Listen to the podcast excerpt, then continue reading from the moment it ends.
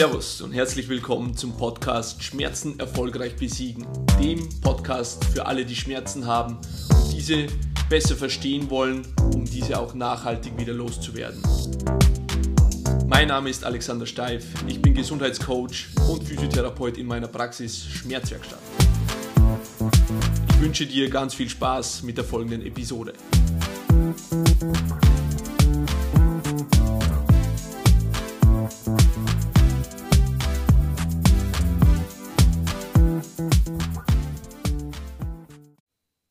Schmerz zu lösen ist einfach. Ich möchte, ich möchte heute darüber sprechen, ähm, eigentlich über die einfachen Aspekte von Gesundheit und weniger über die komplizierten. Jetzt habe ich nur ein Problem. Ich habe selbst oder erlebe es immer wieder, auch in meiner Praxis, dass ich manchmal wirklich klare Worte finde und häufig aber auch nicht, sondern erkläre dann das Problem zu Tode, weil mir dann noch ein Gedanke einfällt und dann noch ein Gedanke einfällt. Und ich möchte gerne die Dringlichkeit eines Themas dann dadurch immer wieder bekräftigen, indem ich noch weiter in die Tiefe erkläre und erkläre. Nun, das gehört zu mir, ich arbeite daran und falls das ein bisschen zu komplex wird, dann tut es mir jetzt schon an dieser Stelle leid. Aber Warum will ich über das Einfache reden? Nun, ich war schon immer auch sehr technikaffin. Ich hatte ähm, in der Kollegstufe hatte ich die Leistungskurse Sport. Ja, ich war sportlich und hatte immer Spaß daran an Bewegung, aber auch Physik, Physikleistungskurs. Das hat sozusagen auch diesen technischen Aspekt oder dieses technische Interesse in mir immer wieder verdeutlicht. Ich war leider nicht gut in Physik, ähm, Im Sinne von, ich ja, habe nicht gerne gelernt und etwas getan dafür, aber ein gewisses Verständnis hatte ich. Und ich liebe Logik. Ich liebe Dinge zu betrachten aus einer, aus einer logischen Perspektive heraus. Und letztendlich hat es dazu geführt, dass ich in meinem Beruf und in meiner Berufung auch so erfolgreich bin, und ich fühle mich auch richtig gut in meiner Haut, schon immer als Physiotherapeut, aber in der letzten Zeit noch mehr, denn ich erkenne so langsam das große ganze Bild. Nachdem ich viele Fortbildungen gemacht habe, nachdem ich mich bis in die Tiefe vorgedrungen habe, ähm, auf einer bestimmten Ebene natürlich. Äh, bei mir ist es äh, die Neurologie, die angewandte Neurologie, das ist etwas, was mich sehr interessiert, zu verstehen, wie das Gehirn arbeitet und daraus rückzuschließen, ähm, warum welche Funktionen im Körper dann auch vorhanden sind. Und ebenso auch, warum Schmerz da ist und wie man Schmerz effektiv wieder loswerden kann. Und im Körper ist das Schöne, alles unterliegt einer Logik. Jetzt ist es halt so, in der modernen Wissenschaft, in der modernen Medizin versucht der Mensch immer tiefer zu graben, immer mehr zu erfahren, immer komplexere Dinge herauszufinden, denn natürlich in der Anatomie, in der Physiologie sind wir noch lange nicht am Ende. Und das heißt, wir entdecken immer wieder etwas Neues. Und das ist oft etwas noch komplexeres als das, was bereits vorhanden ist. Und deswegen habe ich das Gefühl oder äh, ich denke mir, dass viele, jetzt nennen wir es mal auch Kollegen in der Physiotherapie, dann auch Spaß daran finden, die Komplexität des Körpers zu verstehen und auch dann ähm, die komplexen Aspekte zu behandeln. Und in dieser Richtung war ich auch unterwegs. Aber jetzt macht es mir viel mehr Spaß, Dinge einfach zu erklären, Dinge einfach auch zu sehen, die einfachen Dinge zu sehen, wenn ich so formulieren möchte. Denn das hat oftmals mehr Wirkung oder muss auch irgendwann mal am Anfang stehen, bevor man sich in das Komplexe ähm, vorwagt oder vordringt zu einem noch speziell, spezielleren Problem.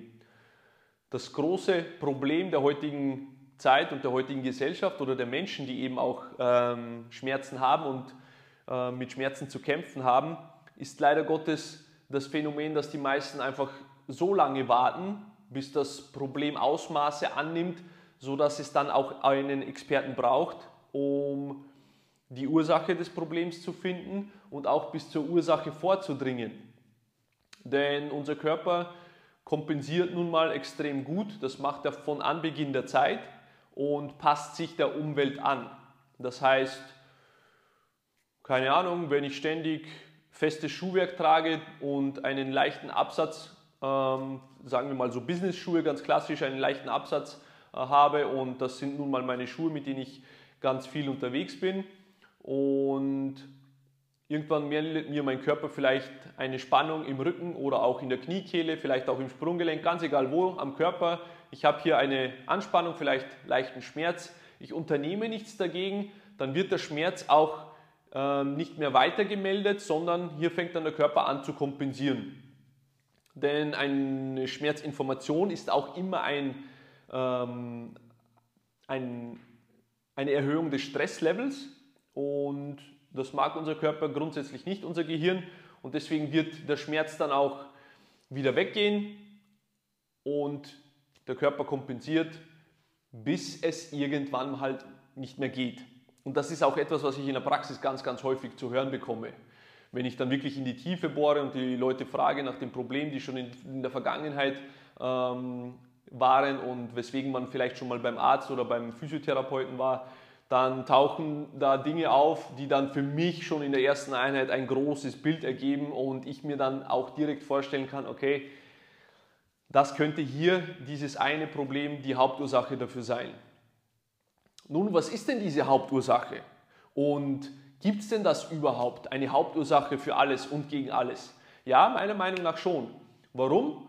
Weil ich mich nun mal an, den, an der Logik unseres Körpers orientiere und ich frage mich oder habe mich auch an einer bestimmten Stelle in, in meiner Zeit als Physiotherapeut gefragt, was ist denn das, was unser Körper braucht? Was sind denn diese grundlegenden Funktionen? Nun, das ist nun mal das Atmen, und das Essen, die Ernährung.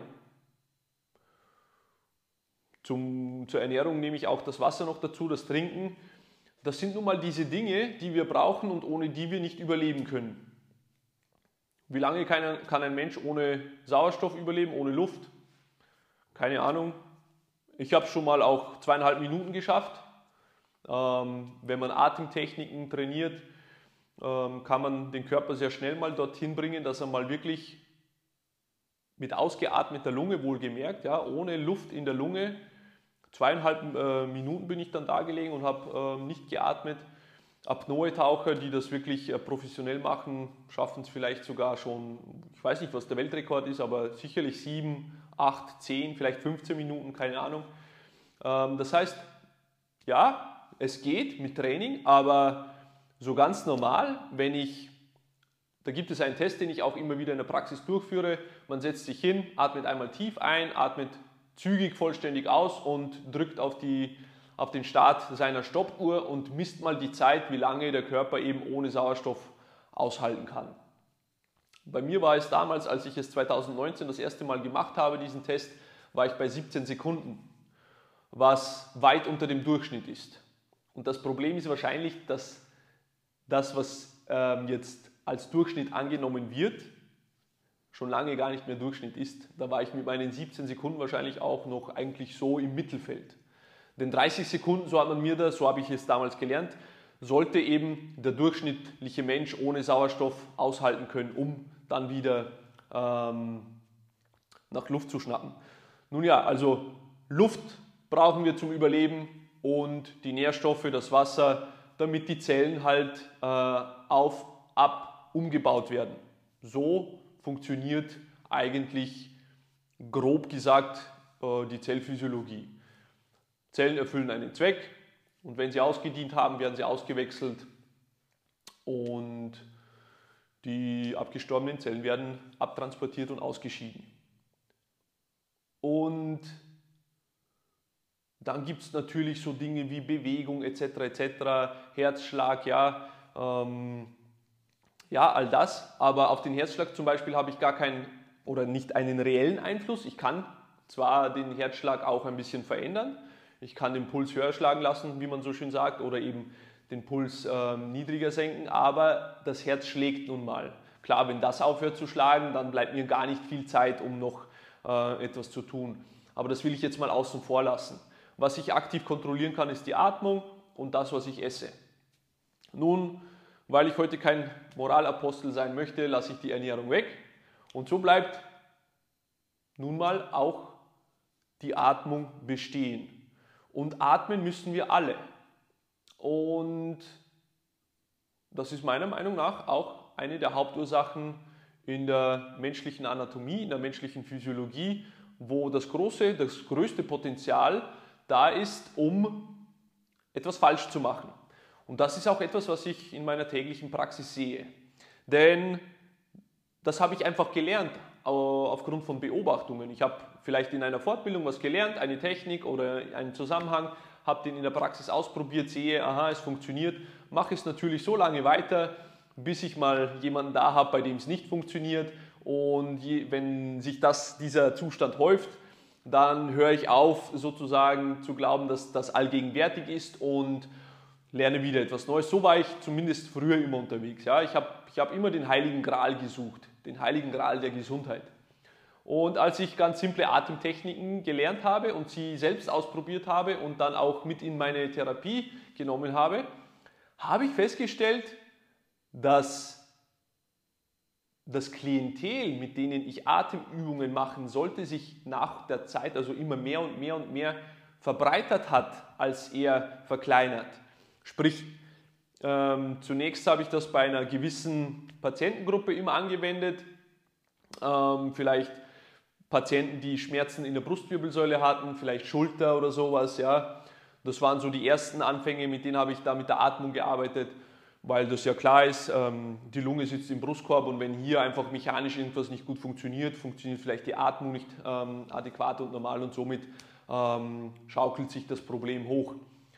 Aber ich habe schnell gemerkt, dass auch Rückenschmerzpatienten von der Atmung profitieren Heute bin ich der Meinung, dass Rückenschmerz ausschließlich ein Atemproblem ist, weil die Datenlage in meiner kleinen Datensammlung hier in der Praxis eben so schwer erdrückend ist, äh, nämlich aufgrund von, von den Erfolgen, die Menschen hier haben mit simplen Atemübungen. Und Klar, ich habe den einen oder anderen Patienten, der mit Rückenschmerzen kommt und an die Atemübung nicht sofort ähm, eben solche Effekte erzielt wie bei den meisten. Nichtsdestotrotz zähle ich diese Menschen auch irgendwo mit ähm, in die Atmung. Da ist vielleicht dann das Hauptproblem vielleicht doch ein anderes. Aber das ist wirklich ein ganz marginaler Teil. Die meisten Rückenschmerzen sind meiner Meinung nach, die kommen von der Atmung. Dann habe ich herausgefunden, dass auch Hüftschmerzen mit der Atmung zu tun haben und auch Knieschmerzen mit der Atmung zu tun haben. Selbst Sprunggelenksschmerzen und Fersensporen hat etwas mit der Atmung zu, zu tun. Wenn man das Ganze nach oben hin ausweitet, die Schulterschmerzen haben etwas mit der Atmung zu tun. Ähm, Atembeschwerden haben etwas mit der Atmung zu tun. Äh, das ist logisch. Und auch Kopfschmerzen haben etwas mit der Atmung zu tun. Und je mehr ich das beobachtet habe, desto mehr habe ich mich dafür interessiert und habe einfach versucht, mehr und mehr darüber zu erfahren und zu lernen und habe dann auch mich als sozusagen Versuchskaninchen, wie eigentlich fast immer, herangezogen, um bei mir zu schauen, wie die Atmung denn funktioniert und was sich denn tut, wenn ich an meiner Atmung arbeite. Und aus eigener Erfahrung kann ich sagen, da tut sich sehr, sehr vieles. Und so wie ich eingangs erwähnt habe, ich will heute die einfachen Dinge ähm, zuerst erklären, um einfach mal die großen Baustellen eines menschlichen Körpers oder eines Körpers, der eben, oder eines Menschen, so will ich es sagen, die großen Baustellen zuerst abzuarbeiten, um dann sich zu den speziell, spezielleren Baustellen ähm, vorzuarbeiten. Und einer der Hauptgründe, warum es immer die Atmung äh, quasi immer im Spiel ist, ist auch dieser eine ganz wichtige Atemmuskel, der Einatemmuskel, nämlich das Zwerchfell. Schon alleine seine Anatomie und die Lage im Körper zeigt, dass es, dass es sehr, sehr einzigartig ist.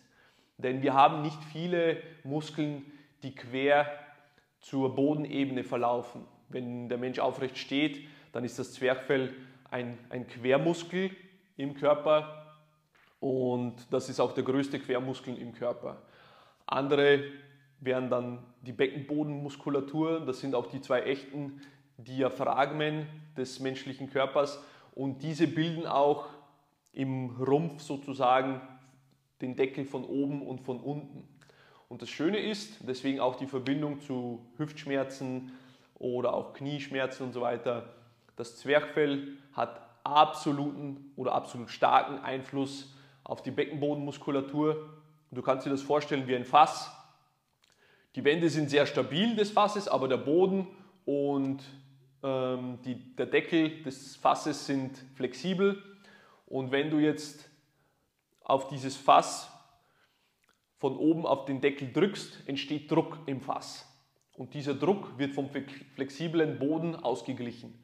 Sprich, wenn wir schlecht atmen, es entsteht eine Spannung im Zwerchfell. Durch die Anatomie des Zwerchfells drückt das Zwerchfell in den Bauchraum rein, in den Rumpfraum rein. Es entsteht Druck und diesen Druck muss zusätzlich zum Organgewicht unser Beckenboden oder die Beckenbodenmuskeln müssen dann diesen Druck zusätzlich tragen. Und weil die Muskeln des Beckens, die Hüftmuskeln, sehr, sehr stark mit den Beckenbodenmuskeln in Verbindung stehen, fangen plötzlich auch die äh, Becken- und Hüftmuskeln an anzuspannen. Und so zieht sich das Problem auch tiefer und tiefer bis zum Knie, ähm, bis zum Sprunggelenk, Fuß. Und das Ganze ist letztendlich nur abhängig, wie lange man wartet.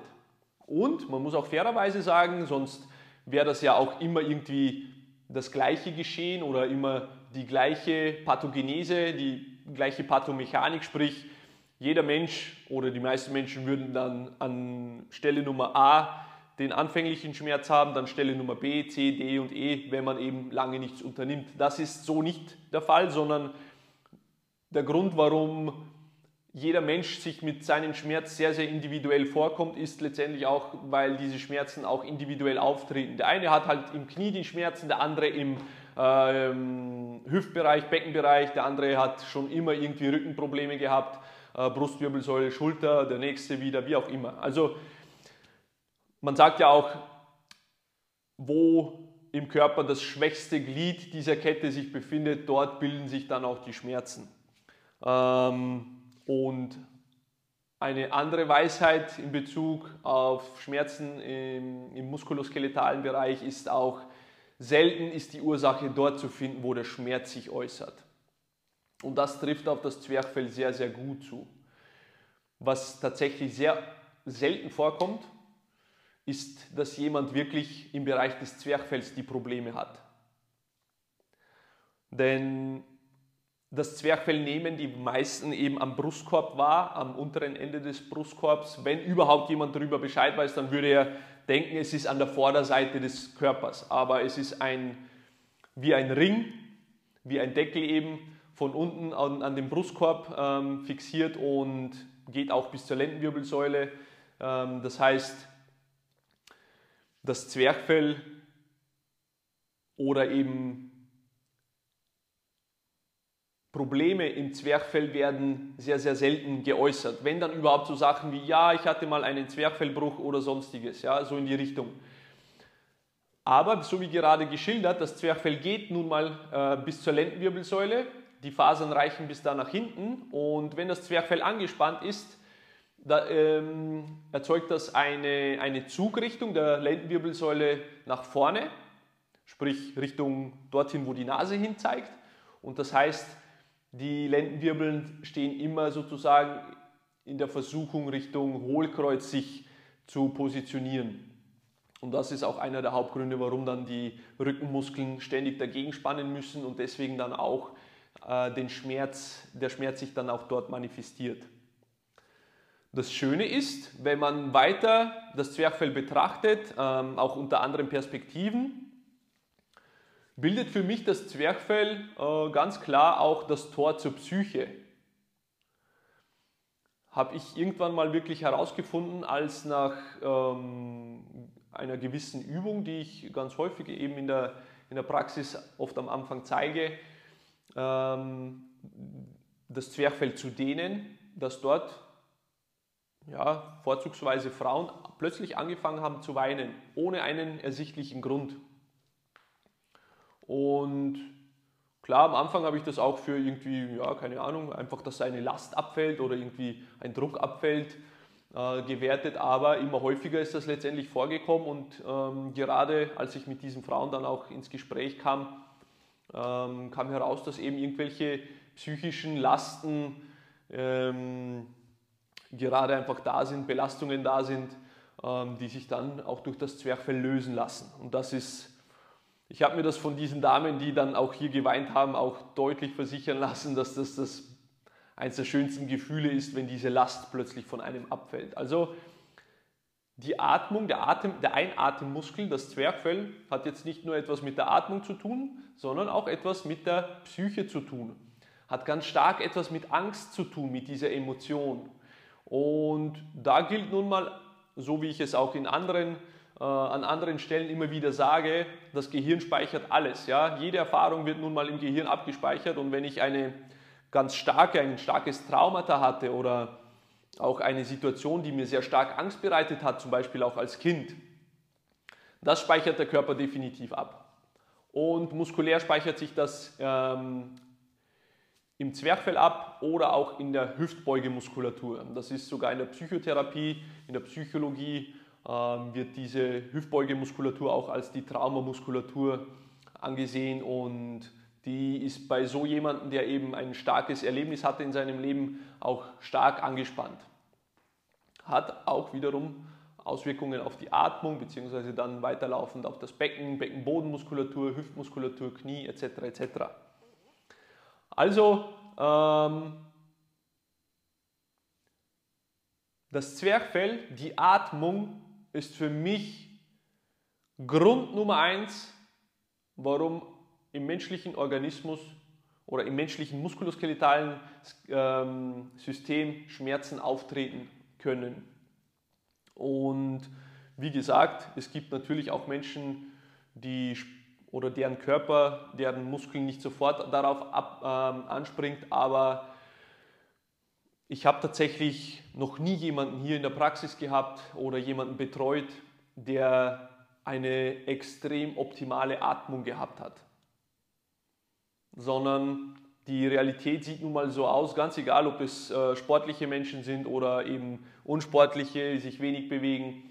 Ähm, großteils sind die Menschen eben diejenigen, die sehr stark über die Schultern atmen, über den Brustkorb atmen und sind diejenigen Menschen, die den Bauch nicht locker lassen können. Das ist auch etwas, was mich persönlich betrifft. Ja, ich habe in der Schulzeit angefangen, den Bauch einzuziehen, weil damals schon meine Verdauung nicht gut funktioniert hat und ich ständig einen Blähbauch hatte, der nach außen immer so ein bisschen gedrückt hat. Und das bei den Mädels, so dachte ich, einfach nicht cool ankommen würde habe ich angefangen, ähm, den Bauch einzuziehen und dadurch nochmal, wenn du dir nochmal das Bild von diesem Fass vorstellst, Druck von oben, Druck von der Seite nämlich. Das Fass will nicht zur Seite oder kann nicht zur Seite ausweichen, weil ständig eingezogen wird. Das heißt, es entsteht noch mehr Druck in diesem Gefäß. Also, und diese Dinge sich wegzutrainieren, wegzuüben, dauert natürlich.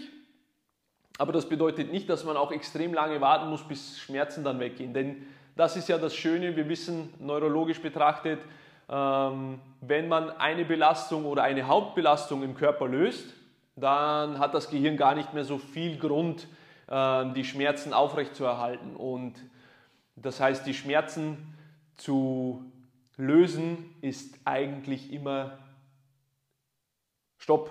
Sag niemals immer, ist häufig extrem einfach. Und das möchte ich dir mit auf den Weg geben. Wenn du jemand bist, der Schmerzen hast, dann solltest du unbedingt auf deine Atmung schauen. Lass da jemanden, also lass dir da helfen, jemanden, der sich da gut auskennt. Und wenn du keinen findest, dann kannst du auch gerne mich kontaktieren, alexander.schmerzwerkstatt.at oder schreib mir einfach eine Nachricht zu diesem Thema, wenn es dich interessiert. Ähm, Komm mit mir in Kontakt. Oder wenn du auch andere Fragen hast und die gerne besprochen haben willst in einer nächsten Folge, ähm, dann schick mir auch eine E-Mail. Äußere deine Wünsche. Äh, ich gehe gerne darauf ein, weil es schadet nie, ähm, beziehungsweise mir gehen auch langsam die Themen aus. Ich stehe ja bekanntlich als Experte äh, sehr, sehr nah vor meinen, vor meinem Problem und sehe sie oft nicht. Da tue ich mich sehr leicht, wenn jemand mich fragt oder sagt, hey, könntest du mal über das oder das sprechen oder darüber etwas erzählen, dann mache ich das sehr, sehr gerne. Ansonsten wünsche ich dir noch äh, eine schöne schmerzfreie Zeit und wir hören und sehen uns beim nächsten Mal. Ciao.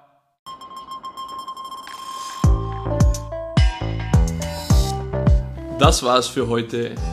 Vielen Dank, dass du meinem Podcast Schmerzen erfolgreich besiegen zugehört hast. Wenn er dir gefällt, dann teile doch diesen Podcast mit deinen Freunden und hinterlass mir eine Bewertung auf der Plattform, auf dem du diesen Podcast gehört hast. Ich wünsche dir noch einen produktiven und schmerzfreien Tag.